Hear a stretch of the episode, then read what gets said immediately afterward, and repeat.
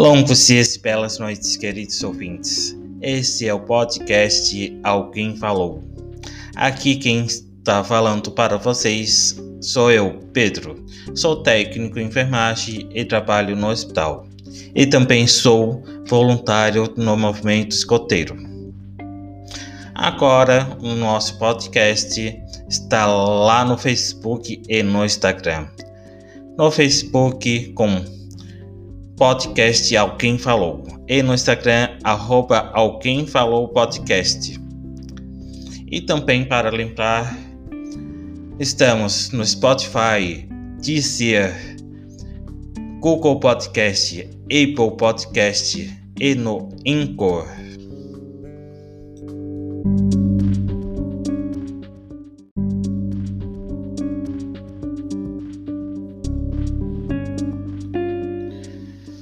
Indicação do livro dessa semana é o livro Feliz Ano Velho, que é um romance brasileiro de autoria de Marcelo Rubens Paiva, lançado no ano de 1982, que se trata da experiência autobiográfica do autor, que relata o acidente que deixou tetraplégico depois de um mergulho em um lago às margens da, da rodovia dos Bandeirantes, em, em dezembro de 1979, que, que após acidentalmente bater com a cabeça no fundo do lago, perdendo os movimentos do corpo.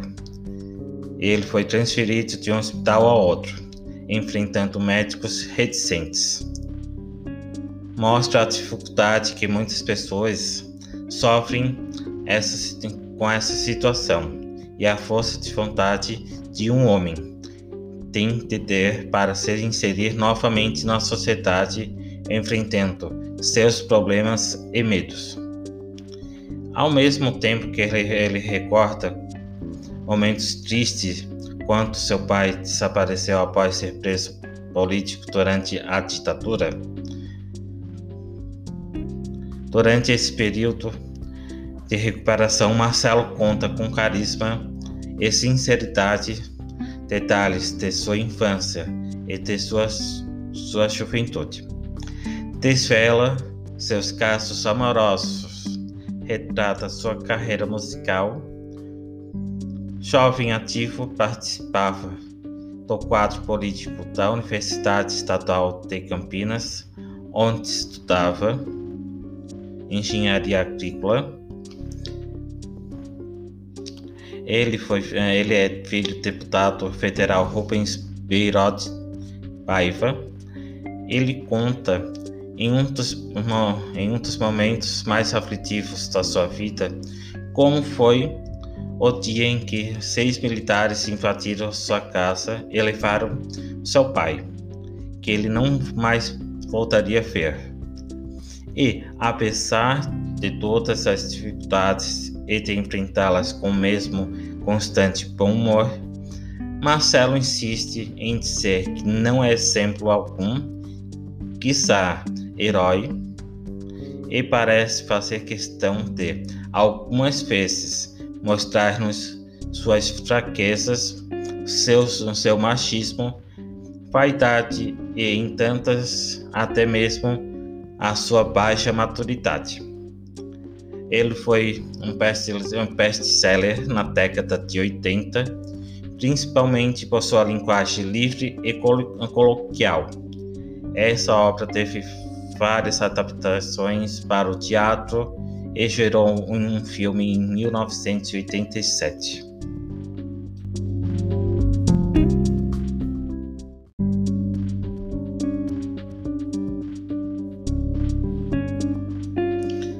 A indicação da série dessa semana é a série chamada Green.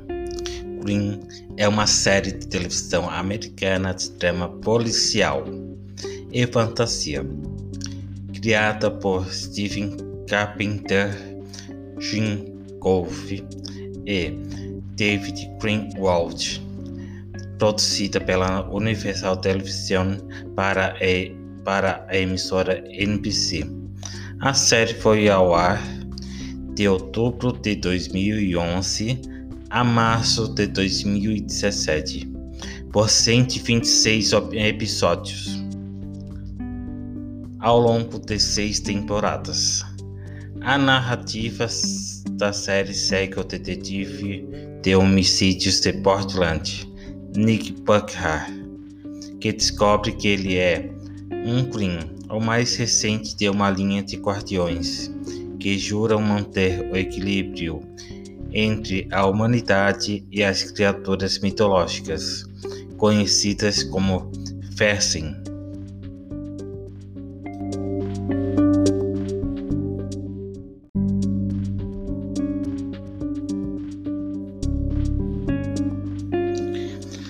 A história que vamos contar essa semana foi, escrita por Franklin Cascais. Ele conta a história da, da, da vassoura da bruxa. E foi e eu te retirei essa história do site Manezinho, que, que eu vou deixar o site na descrição do episódio. E neste mundo de Deus há muitos mistérios, e essa gente simples aqui da ilha vive essas coisas quase como uma realidade. Meus lobisomens, bruxas, demônios e boitatais existem. Sempre foi crença do povo hospitaleiro desta ilha, dos famosos bois de mamão, que na Sexta-feira Santa não se deve tomar instrumento do trabalho para usar, seja qual for a finalidade. E também costume tradicional deste povo descendente de colonos açorianos que na Sexta-feira Santa, a partir da certa hora, devem banhar-se nas ondas do mar, levando consigo animais domésticos para purificarem-se e protegerem-se de todos os males do corpo físico e espiritual. As águas colhidas nesta hora servem para todo tipo de cura. É a fé longínqua dos tempos, aliada à superstição, ao medo e ao amor pela conservação do corpo físico na cura dos males que atacam o homem, em franca vivência espiritual e física com seu Deus. As forças atuantes de práticas religiosas freiam os instintos animalescos do homem, encaminhando-o espiritualmente para viver com os bons modos junto com seu Deus, com a cultura na sociedade e, consequentemente, com seu próximo. Entre mentes, sempre aparece nos membros, nos membros desses cenários fantásticos e outros malterados pessoas que se arrojam contra os poderes divinos, maltratando esses conjuntos de sociedades criadoras veículos insubstituíveis de aprantamento de, aprantamento de sofrimentos que martirizam e açoitam a criatura humana. Um caso de desrespeito espiritual aconteceu há muitos anos passados, lá para as bandas do sul da ilha de Santa Catarina. A Maria Vivina moradora da Praia dos Naufragados, fez uma aposta com a Carrica de que, na Sexta-feira Santa daquele ano, ela tomaria uma vassoura e com a mesma varreria o quintal de sua casa. E, certeza tinha, nada lhe aconteceria de extraordinário. Apostaram parte tamancos contra uma botina e firmaram a promessa da aposta caçando-a. Quanto a, quanto a deu a primeira fartela, a vassoura, a vassoura soltou-se de suas mãos, que nem um relâmpago. Transformou-se em uma bruxa. Ganhou altura sobre o morro do ribeirão da ilha e desapareceu. No repente, no espaço sideral das alturas incomensuráveis da quimera. A Maria Fifina caiu de joelhos no terreiro, rezou e pediu perdão aos céus pelo ato impensado que havia cometido contra as ordens de Fina, chorando copiosamente.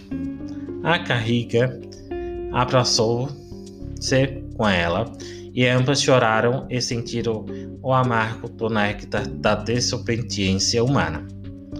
Nenhuma das duas eram bruxas, porque a vassoura, que é um instrumento de, uma, de montaria das bruxas, foi embora, viajar pelo espaço sideral sozinha. Ó oh, minha querida ilha de Santa Catarina, eis a graciosa sereia que repousa sobre as brancas areias dos decômodos errantes, sampaquis seculares, banhada pelas ondas acasteladas do oceano, perfumada pela brisa acariciante dos ventos, e enxuta com as toalhas felpudas dos raios solares que beijam calorosamente seu corpo mitológico.